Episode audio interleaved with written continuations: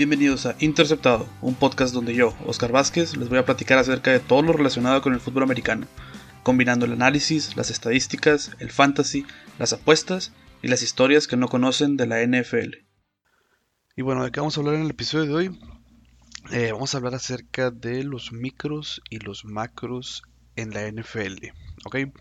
Eh, para que me entiendan mejor, eh, estos conceptos me gusta manejarlos a mí eh, como los pequeños detallitos que se pueden arreglar o digamos que influyen obviamente en el juego, pero que puedes en una sola temporada mejorarlos y los macros pues ya vienen siendo digamos más la cultura del equipo, coacheo en general, ya problemas con ciertas áreas en específico. Y aquí es donde nos damos cuenta qué equipos pueden ser eh, contendientes al título y qué equipos simplemente necesitan un cambio por completo, ¿ok? Eh, y les voy a poner varios ejemplos para que, para que me lo entiendan de mejor manera. Vamos a empezar con los gigantes. Si es un equipo del cual no hemos hablado mucho. Es un equipo, digamos, que ha pasado algo desapercibido esta temporada, pero que la semana pasada hizo olas grandes al ganarle a Seattle eh, en Seattle. Entonces, eh, yo creo que es un juego que ni ellos mismos esperaban ganar. Bueno, tal vez sí, pero nadie más lo esperábamos.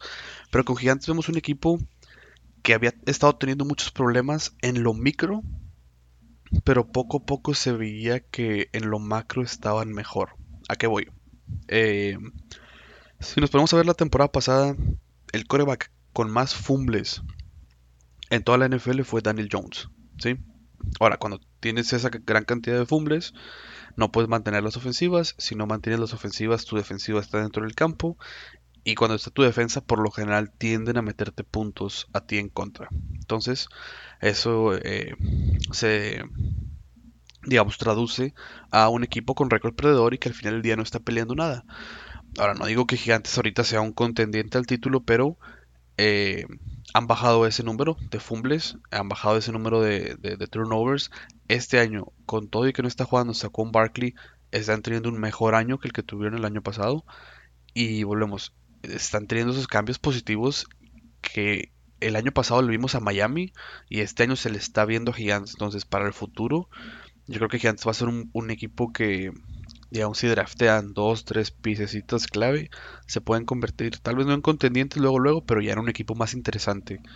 Eh, igual con Miami. Miami, si vemos el, año pasado, veíamos que en cuanto a cocheo hacían las cosas bien, o sea, le ganaron el juego a, Patriotas, tenían ahí flachazos de, de Fitzpatrick, pero siempre como que faltaba alguito y no sabían que a veces Fitzpatrick tiraba muchas intercepciones, a veces la defensa simplemente no salía a jugar pero eran detallitos. O sea, ya tenían, digamos, en lo macro ya, ya sabían, oye, vamos a ser eh, un equipo que juega bien a la defensa, vamos a ser un equipo eh, que si bien no va a tener, no va a tirar 400 yardas por aire, vamos a cometer pocos errores y es lo que hemos visto este año de, Miami. Eh, Tua, si bien no ha sido un coreback que tire muchísimas yardas o muchísimos touchdowns, la verdad es que tampoco ha sido un coreback que se equivoque, ha sido un coreback bastante eh, bueno en ese sentido. O sea, si vemos eh, sus números contra, por ejemplo, contra Cincinnati, 296 yardas, una anotación. O sea, te digo, es un quarterback que no le vas a pedir que te baje la luna, pero es un equipo que no necesita eso. Es un equipo mucho más balanceado. Es un equipo con buen cucheo y es un equipo que en lo macro ya lo tiene bien y, y sacando detallitos en lo micro van a poder sacar este barco adelante. Ahora, si nos vamos al otro lado del, espectro, tenemos a, dos equipos que anteriormente estaban eh, muy arriba y ahorita estaban de, lo más abajo y es por ejemplo Dallas. Dallas, todos pensábamos que los problemas eran micro, o sea que los problemas eran, oye, necesito eh, digamos, un safety, un corner, y con eso ya me voy a volver contendiente. Fueron al draft, los agarraron, y ahorita nos damos cuenta de que, oye, ¿sabes qué? Dallas tiene problemas mucho más importantes. Eh, su línea ofensiva, bastantes lesiones. Eh, defensivamente no pueden parar absolutamente a nadie.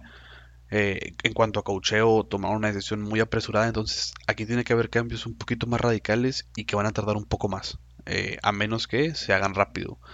Eh, yo soy de la idea de que en Dallas deberían de casi casi correr a todos los coaches, o de perdido al head coach, coordinador defensivo y coordinador ofensivo, y empezar de nuevo. ¿Por qué? Porque las armas las tienes. Tienes un roster, eh, si nos vamos yo creo que hombre por hombre, de los más talentosos en la NFL y es una lástima que el staff de cocheo no pueda armar un equipo competitivo con lo que tienen. Yo sé, me queda claro que el no tener a Dak Prescott es un golpe sumamente, sumamente fuerte, pero hay, hay más equipos que han peleado mucho más eh, sin tener igual piezas clave dentro de su equipo. Entonces, volvemos a, yo creo que habla más de la cultura que se ha dado dentro y de problemas en lo macro, o sea, problemas eh, que no se van a poder solucionar esta temporada. Ahora, con el juego que pierde Pittsburgh eh, y el invicto que pierden, mucha gente empieza a decir, oye, eh, yo creo que ya van para abajo, se ve que no, no tienen lo necesario para poder salir adelante, se ve un equipo flojo, se ve un equipo débil.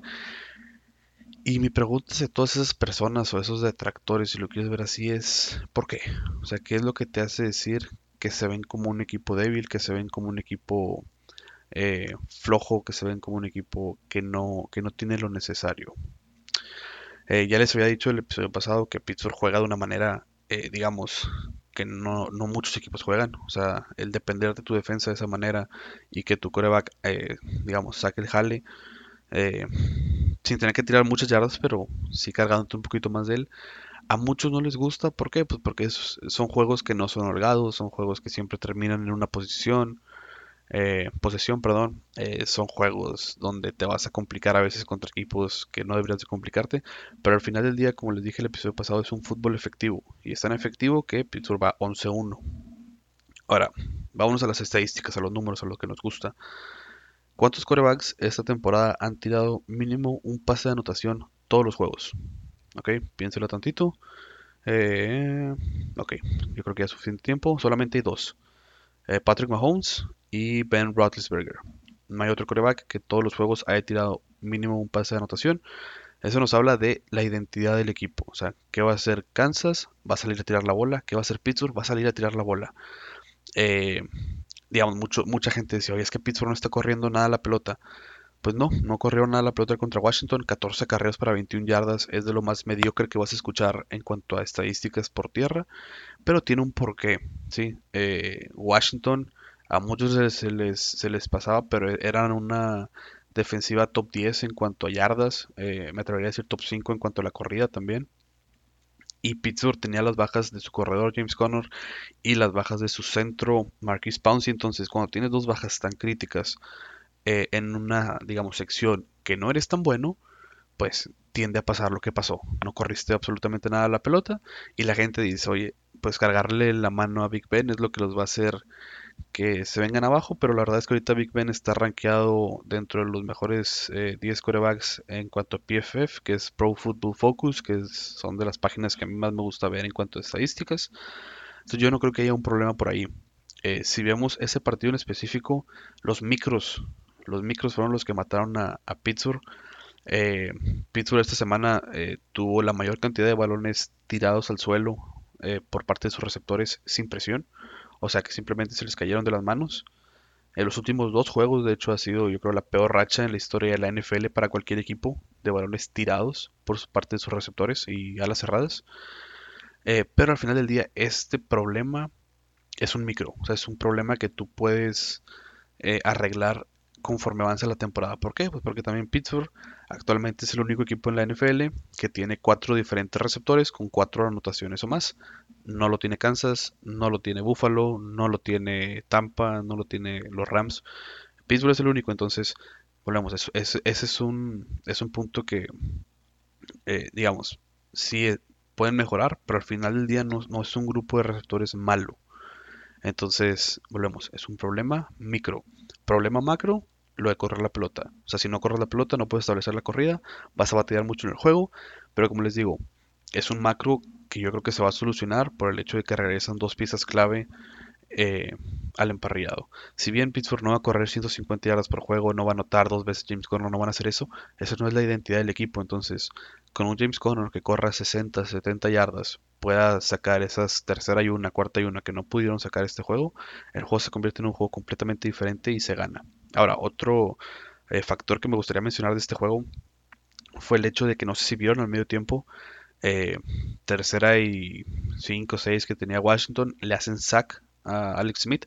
Alex Smith sin tiempos fuera, agarra la bola y se sale del campo y los árbitros se, se empanican, no saben qué hacer, paran el reloj cuando no lo vieron haber parado, le dan una oportunidad de un gol de campo a Washington y al final del día esos tres puntos fueron los que marcaron la diferencia. ¿Por qué? Porque sí, terminó el juego por seis puntos, pero hay que acordarnos que la última serie de Pittsburgh termina en intercepción y por eso mete otros tres puntos Washington.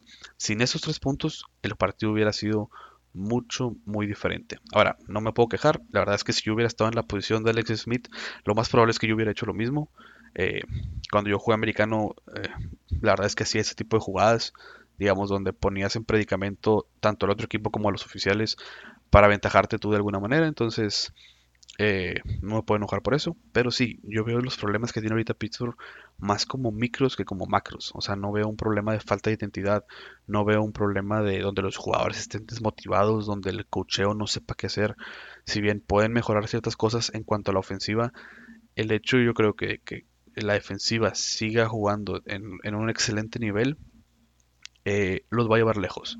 Eh, este partido, si se fijan, para Pittsburgh fue eh, atípico defensivamente. ¿Por qué? Porque no hubo balones recuperados, no hubo fumbles, no hubo intercepciones. Y pues eso también les pega. ¿Por qué? Pues porque es parte de su identidad, es parte de la identidad del equipo.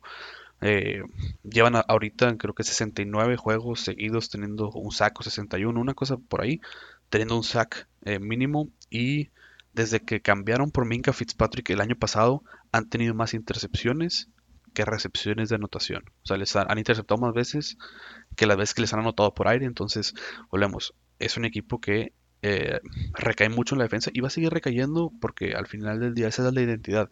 Como en Seattle la identidad es que Russell Wilson haga 300 yardas y 4 touchdowns, como en Kansas la identidad es que Mahomes saque los juegos, la de es esa y el hecho de que sea diferente a mucha gente le incomoda o a mucha gente se le hace que no va a ser efectiva, pero pues al final del día ahorita el equipo con mejor récord en la NFL son ellos y yo creo que eh, va a seguir así. Ahora, eh, si seguimos digamos, con esto de, de los macros eh, y los micros, hemos visto, lo comentamos en el episodio pasado con, con Seattle, tenían problemas con los macros en la defensa, oye, no, no, tenían presión, ¿qué hacen? Cambian por Carlos Dunlap, cambian por Jamal Adams, tienen un poco más de presión y se ponen en una posición eh, mejor que sus adversarios. ¿Por qué? Porque ellos entienden que tienen que ganar ahorita, o sea que es un equipo, como les dije, que los problemas hasta cierto punto los pueden arreglar ahorita. Entonces, eh, tienen, tienen esa. toman esa decisión de ir por todas las papas ahora. Y pues bueno, vamos a ver si, si les funciona. Y pero bueno, vamos a hablar acerca de lo que sucedió. Ahora sí, bueno, espero primero que se haya entendido más o menos a qué es lo que me refería con los macros y micros. Eh, ya para darle un cierre volvemos, problemas macros, estamos hablando de cocheo, de falta de identidad al jugar, eh, voy, de no poder correr la pelota en los partidos, de no poder tirar la pelota, por ejemplo, otro ejemplo, los Patriotas, los Patriotas tienen un gran problema macro eh, con Cam Newton, no puede ser posible que Baker Mayfield el juego pasado, o sea, este último juego que jugó tuvo cuatro pases de anotación, que era exactamente lo mismo que tenía Cam Newton eh, hasta esa semana, o sea, en toda la temporada tenía cuatro pases de anotación. O sea, no puedes ser un coreback de un equipo ganador si solamente tienes cuatro pases de anotación. No me importa qué tan bueno estás corriendo, es una liga que tiende a pasar, entonces, pues con números tan mediocres no vas a poder salir adelante. Es un problema macro, es un problema, pues, es, una de las razones por las cuales Patriota se va a quedar en el camino esta temporada. Eh, los Jets. Los Jets tienen un macro problema en cuanto a cocheo y pues si tienes un problema con la cabeza, pues obviamente no vas a poder salir adelante para nada. Igual Chicago. Chicago tiene un problema en cuanto al coreback no tiene identidad. Esos son problemas macros. Problemas micros, como ya los dije, eh, por ejemplo, Pittsburgh, eh, los receptores tirando bolas. Problema micro. Eh, Tennessee, terceras oportunidades que de repente dejan caer muchas terceras oportunidades. Es un problema micro. ¿Por qué? Porque se puede arreglar en esa temporada. O sea, no es que la defensa sea mala, la defensa es mala en ciertas situaciones muy específicas con las cuales puedes trabajar semana a semana para, digo, para, para poder sacarlas adelante, si lo quieres ver así. Indianapolis, Indianapolis, por ejemplo, eh, hemos visto dos caras de ellos y mucho tiene que ver con Philip Rivers. Eh, yo creo que es un micro, ¿por qué? Porque mientras Philip Rivers no cometa intercepciones, digamos, eh, sin necesidad, deberían de seguir ganando los partidos. El problema es a veces vemos esta versión de Philip Rivers donde quiere tirar la bola siempre o hay situaciones donde no debería y pasan cosas malas. Entonces yo también creo que es un micro, es algo que se puede arreglar con coach, se puede arreglar con un buen video en la semana. Y tenemos, eh, por ejemplo, Cleveland. Cleveland, eh, veíamos, ya llevamos varios años diciendo, y ya se ve una cultura diferente, se ve que tienen buen equipo, se ve que todo. Y este año han tenido, digamos, eh, esta apertura, han, han podido ganar más juegos que nunca y ya tienen detallitos micro, ya están diciendo, oye, ¿sabes qué? Pues necesitamos correr mejor la pelota, tener mejor, cuidarla mejor. E, e, ese tipo de detalles que la verdad los han, los han impulsado a tener ahorita un récord ganador y en posicionarse solamente por debajo de los acereros en el norte de la americana, que es una división eh, sumamente complicada. Pero bueno, ya que eh, cerramos ese tema, cerramos esa, esa digamos, sección del programa y ahora sí vamos a ver qué sucedió la semana pasada. Eh, Atlanta sigue siendo, hay una estadística interesante, Atlanta actualmente ofensivamente es mejor que Cleveland y defensivamente también es mejor que Cleveland, pero con todo y todo van 4-8 y Cleveland va 9-3, entonces, pues bueno, hagan ustedes eh, lo que quieran con esos datos. Eh, eso te habla de que no solamente debemos de ver la estadística del partido per se, pero también debemos ver cómo está jugando el equipo y cómo se está desarrollando. Eh, Atlanta vuelve a perder, los Santos con todo y que Drew Brees sigue fuera, eh, están perfectos cuando juegan sin Drew Brees. Si nos remontamos al año pasado, el año pasado y este año, 8 partidos sin Drew Brees, 8 partidos ganados.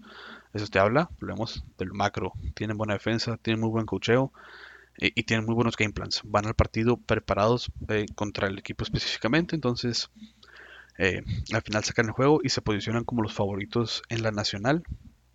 Eh, Detroit-Chicago, pues Detroit simplemente termina con los, los pocos sueños que tenía Chicago para pasar a postemporada. La verdad era, como ya les decía, un juego irrelevante, pero que al final del día eh, pues termina de matar a Chicago. Indianapolis le gana a Tejanos, con lo cual sigue vivo y peleando esa división.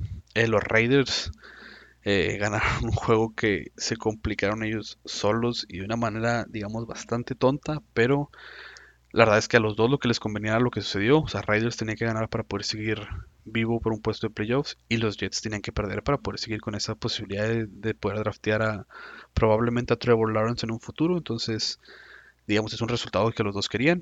Eh, en un juego yo creo que nadie pensó que iba a ser de esa manera Titanes y los Browns. 76 puntos entre los dos, 41-35 quedaron.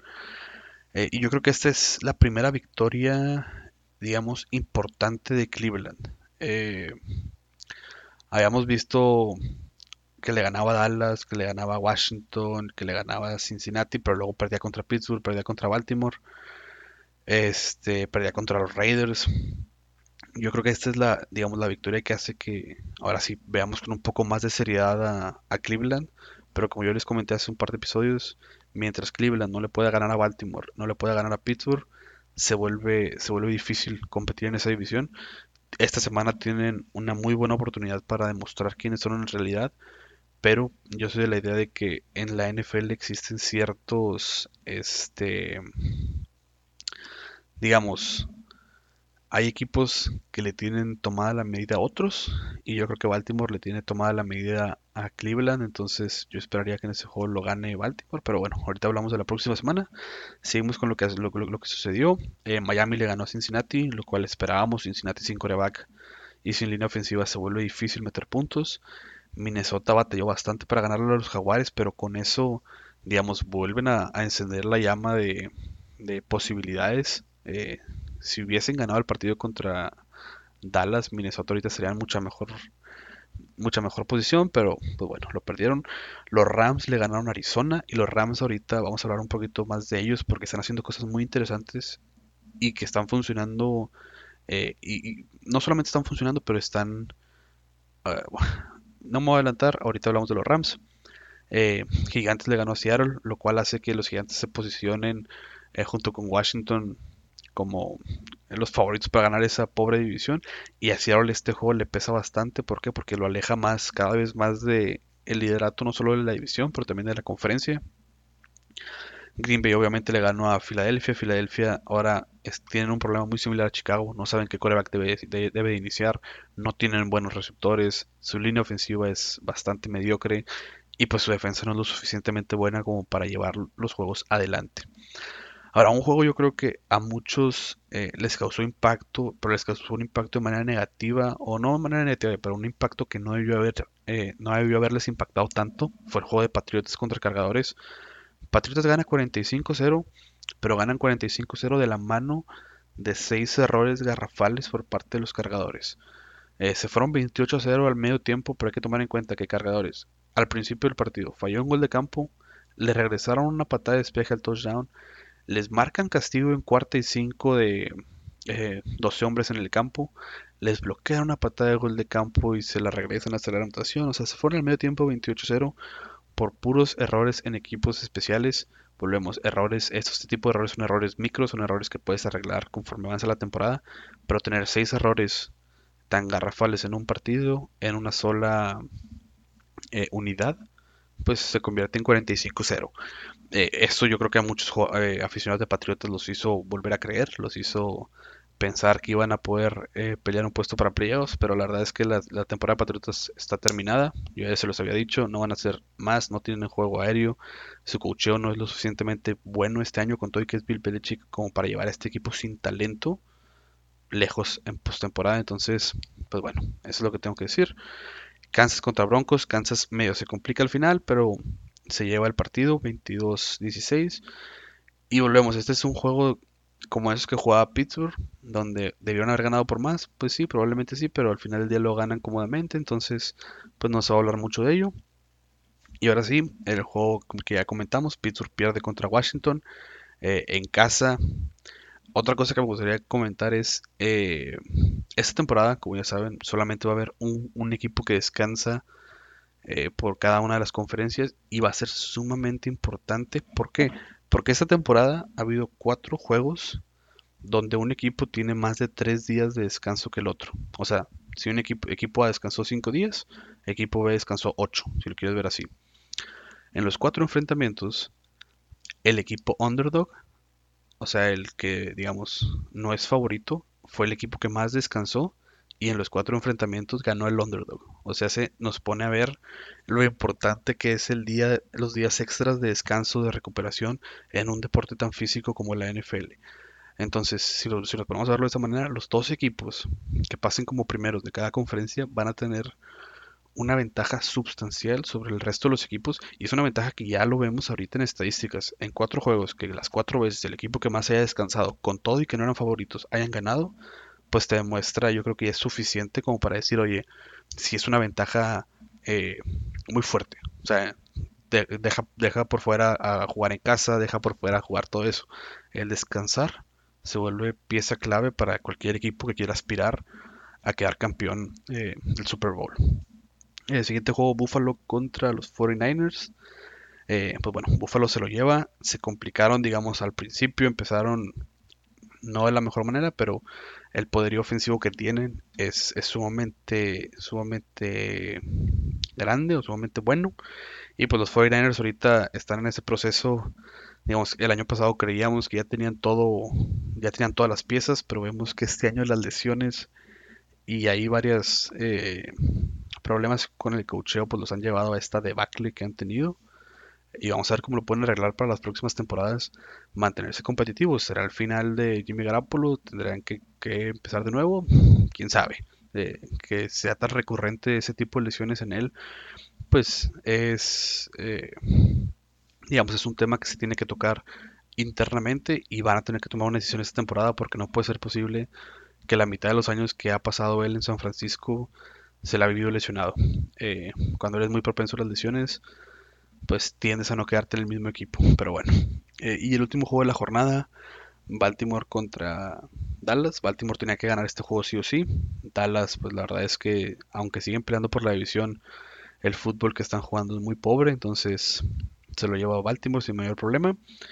Y ahora sí vamos a hablar lo, que, eh, lo de esta semana. Eh, esta semana ya vimos el juego de ayer de los Patriots contra los Rams.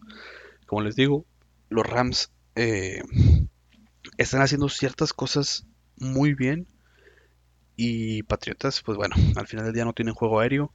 Entonces en el momento en el que ellos se llegan a ir abajo en el marcador, les va a ser muy, pero muy complicado regresar. Porque pues como les digo, no tienen armas, no tienen lo necesario para poder pelear. Entonces el Rams se lleva el juego sin mayor problema. Y vamos a hablar un poquito más de los Rams. ¿Qué están haciendo bien los Rams? Eh, para empezar, tienen el mejor eh, play action de toda la liga. O sea, corren bien la bola. Entonces cuando, cuando salen en play action son el equipo más eficiente. Y con receptores como Cooper Cup y Robert Woods, que son buenos, eh, digamos, tanto dentro como fuera de los números, pues puede ser bastantes cosas ofensivamente y es lo que hemos visto que Sean McVay hace semana a semana. Pero algo muy interesante que me gustaría que veamos es la manera en la cual Coach McVay los ha estado coachando a través de estos últimos tres años. Eh, actualmente vemos una liga que está plagada de, lesiones. Vemos cómo las lesiones han impactado mucho tanto a playmakers como, eh, digamos, jugadores de las trincheras. Pero a mí me interesa mucho el hecho de que eh, en Rams hemos visto esto muy poco. Eh, Jared Goff no ha perdido ningún juego en toda su carrera. Eh, fuera de la lesión de Andrew Whitworth, su tackle ofensivo, la verdad es que no han tenido una sola lesión considerable ni en la defensa ni en la ofensiva. Y esto nos habla de cómo el coach ha manejado la pretemporada, los entrenamientos y sobre todo eh, sesiones de recuperación o sesiones de masajes o ese tipo de cosas que muchas veces pasan desapercibidas, pero pues si tú tienes un equipo saludable, o un equipo que no se lesiona, pues vas a ser un equipo competitivo al final del día. Y los Rams, eh, digamos, son de los mejorcitos haciendo esto. Muchos no se acuerdan, pero Sean McVay fue el primer coach en la NFL en no meter a sus titulares ningún solo partido de pretemporada en años pasados. O sea, todos los partidos de pretemporada fueron meramente para ver a jugadores, eh, digamos, bancas, a segundos, terceros, jugadores, role players, si lo quieres ver así, o jugadores que juegan en equipos especiales. ¿Por qué? Pues porque entendía que una lesión tan al, tan al principio de temporada, pues podía significar perder la temporada por completo, lo que pasó con Pittsburgh hace unos años, lo que pasó con Dallas este año. Entonces, eh, vemos este cambio generacional donde ahora los entrenamientos se vuelven mucho más tranquilos, mucho más de repaso, mucho más de recuperación, en lugar de ser esos entrenamientos físicos de golpeo, de, de digamos, eh, complicados, si lo quieres ver así, o sea, intensos. Ahora son entrenamientos mucho más tranquilos y lo vimos con Baltimore. Eh, Lamar Jackson entrenó solamente un día y va y le hace a Dallas lo que quiere, eh, tanto por aire como por tierra. O sea, vemos que los jugadores hoy en día tal vez no necesitan tanta intensidad al entrenar mientras están en temporada para mantener sus cuerpos frescos para el fin de semana. Y yo creo que esto es algo que poco a poco los demás equipos van a empezar a, copiarle a Rams. ¿Por qué? Porque les ha funcionado. A muchos se les olvida, pero hace dos años eh, Rams pasó el Super Bowl eh, y tienen, volvemos, una, una, defensa sumamente buena y una ofensiva que puede anotar puntos a la par de Kansas City. Lo vimos en el partido que se supone que iba a ser en el Distrito Federal, que terminó cambiándose a, a Los Ángeles, donde los dos equipos metieron arriba de 50 puntos. O sea, es, es un equipo bastante completo y que, volvemos, están haciendo algo diferente que los convierte en contendientes directamente. Porque, volvemos, si eres un equipo que no se lastima, pues vas a ser un equipo competitivo siempre. Pero bueno, vamos a ver ahora sí los, los partidos de esta semana. Eh, y después de los partidos de esta semana, vamos a ver ahora sí eh, el sembrado de playoffs. En cuanto a porcentajes, vamos a ver qué, equipos son los más propensos a pasar y qué equipos no. Y empezamos con los Tejanos contra Chicago. Eh, pues bueno, ¿qué podemos decir de este juego? Juego completamente irrelevante para los dos probablemente el que gane eh, vaya a ser el que termina perdiendo al final porque ya son equipos que simplemente están peleando a ver en qué posición del draft quedan. Entonces, pues sí, juego irrelevante. Titanes contra los Jaguares. Eh, los Titanes tienen que ganar este juego para poder seguir comandando esa división. Pero los Jaguares, año tras año, ha sido un equipo que se le dificulta muchísimo a Tennessee. Entonces, pues vamos a ver si Tennessee puede, puede terminar, eh, digamos, esta barrida sobre, sobre Jacksonville que no hacen eh, desde hacía tiempo. Digo, su último enfrentamiento quedaron 33-30, o sea, es un equipo que se le dificulta. Entonces, con todo y que es favorito Titanes, yo esperaría que sea un juego cerrado, pero que al final del día Titanes se debería llevar. Eh, Broncos contra Panteras. Volvemos otro juego donde dos equipos donde van 4-8, o sea, irrelevante para, para escenarios de playoffs. Eh, Dallas contra Cincinnati, igual, juego completamente irrelevante para escenarios de playoffs. Eh, debería ganarlo Dallas, pero volvemos, de poco les va a servir. Kansas contra Miami, Kansas para poder seguir peleando el primer lugar de la conferencia tiene que ganarlo. Y Miami para poder seguir con sus aspiraciones a, seguir, a, pasar a playoffs pues tiene que dar un buen juego. Entonces aquí puede haber alguna sorpresa. Lo veo muy difícil por el tipo de fútbol que juega Miami pero pues bueno en la NFL nada está escrito entonces pueden suceder cosas raras eh, Arizona contra Gigantes es un juego que si hubiésemos visto esto hace unas 3-4 semanas, todos diríamos que Arizona era el claro favorito, pero la verdad es que actualmente solo tienen un juego de diferencia entre los dos. Eh, de todos modos pienso que Arizona se debería llevar el partido, pero no me sorprendería que Gigantes vuelva a ser eh, algo importante para, para digamos, hacer, la, hacer la pelea y seguir peleando su división. Eh, pero bueno, Arizona actualmente está fuera de playoffs, entonces es un juego que tienen que ganar sí o sí para poder mantenerse en esa pelea. Y lo mismo sucede con el siguiente juego, Vikingos contra Tampa. Tampa lo más probable es que lo vayamos a ver dentro de pretemporada, eh, de postemporada. Pero los vikingos tienen que ganar este juego sí o sí para poder seguir con ese sueño. En caso de que lo pierdan, la verdad es que ya vería muy complicado que pasaran a playoffs.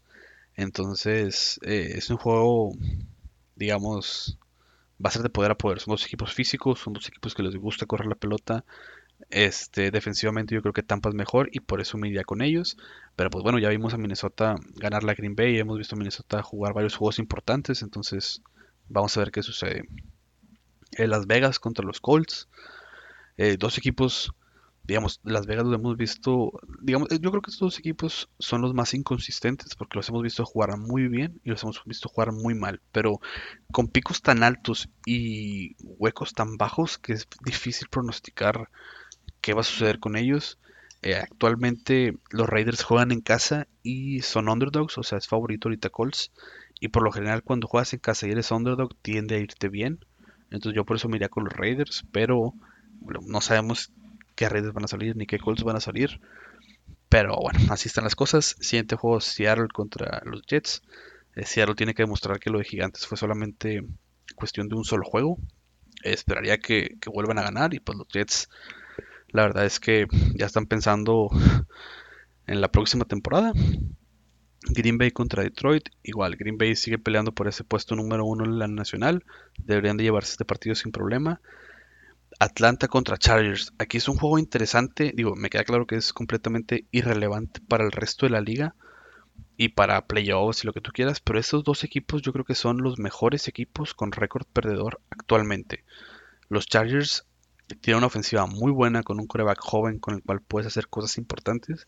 Y la verdad es que Falcons tiene un equipo que ya está armado, que tiene buenos jugadores, que tiene playmakers pero pues que el cocheo los mató. Sabimos al principio de temporada esos partidos que perdían cuando iban ganando por 20, 25 puntos, pues es una anomalía estadística, si lo quieres ver así. Entonces vamos a ver quién, quién digamos, es el menos malito de los malos.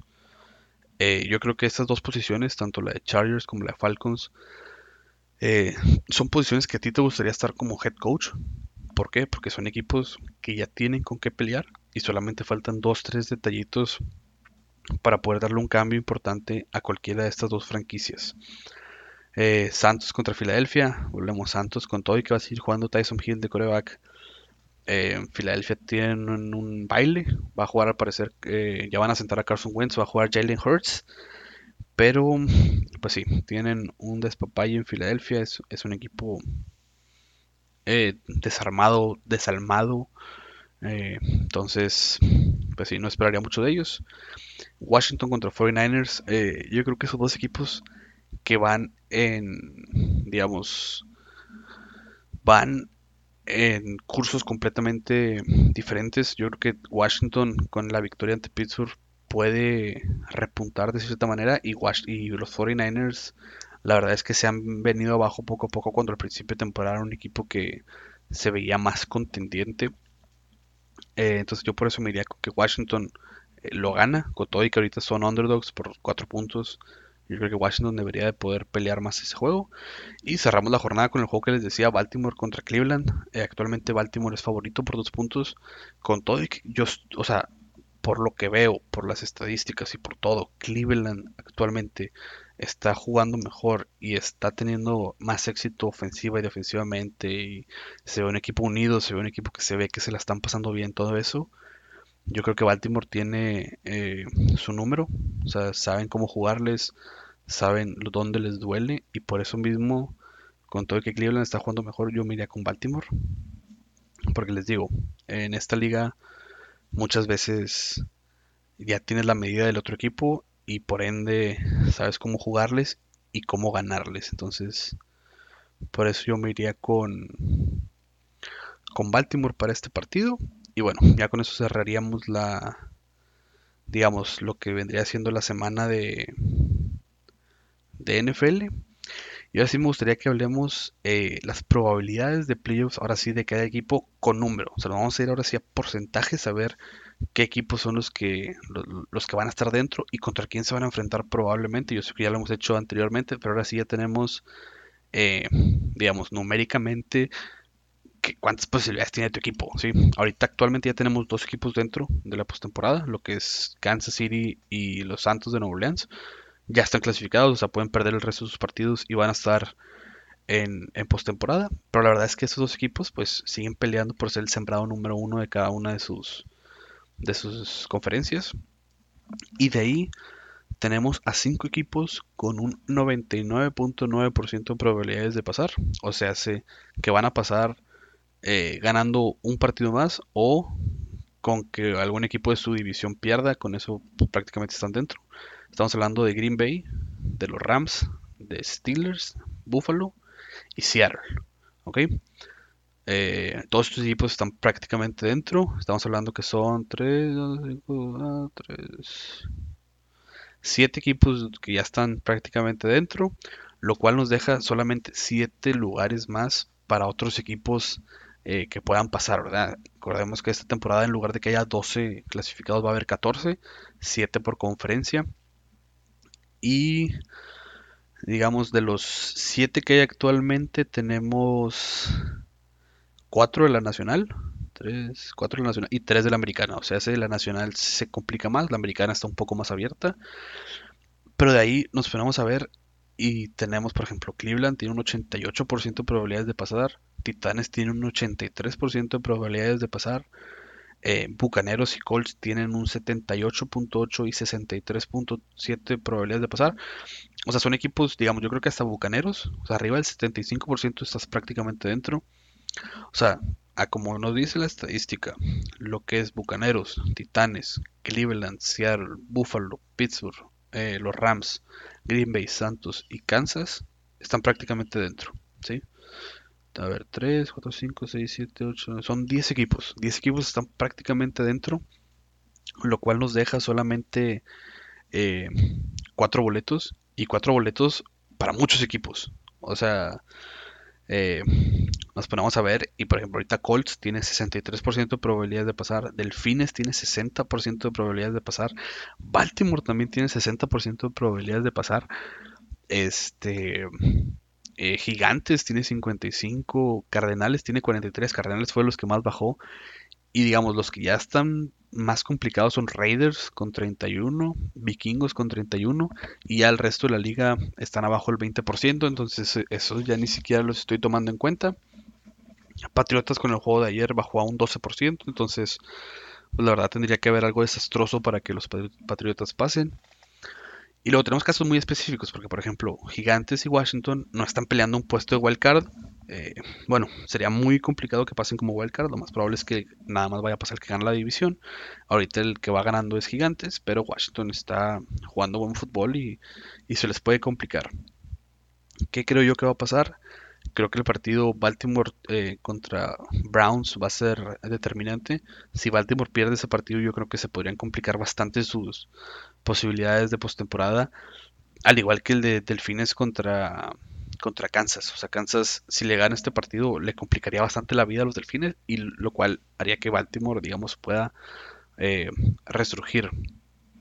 Eh, vemos que Vikingos y Raiders tienen que ganar sí o sí para poder seguir con estas esperanzas. Y bueno, eh, ya hay varios equipos descalificados. Hay varios equipos que matemáticamente no están, pero la verdad yo ya los descarto. Lo que es 49ers, eh, Chicago, Patriotas, Leones, Filadelfia y Dallas. Estadísticamente no están fuera. O sea, todavía tienen, digamos, una posibilidad. Pero la verdad es que yo ya lo veo. son posibilidades de menos del 20%. O sea, yo ya los descartaría. Y bueno, ya se está ahora sí eh, pintando cómo va a quedar eh, los playoffs y, cómo se va a mover. En las próximas semanas van a estar bastante interesantes. ¿Por qué? Porque vamos a tener juegos muchos días de la semana. O sea, esta semana ya tuvimos juego el jueves, vamos a tener juego el domingo y el lunes.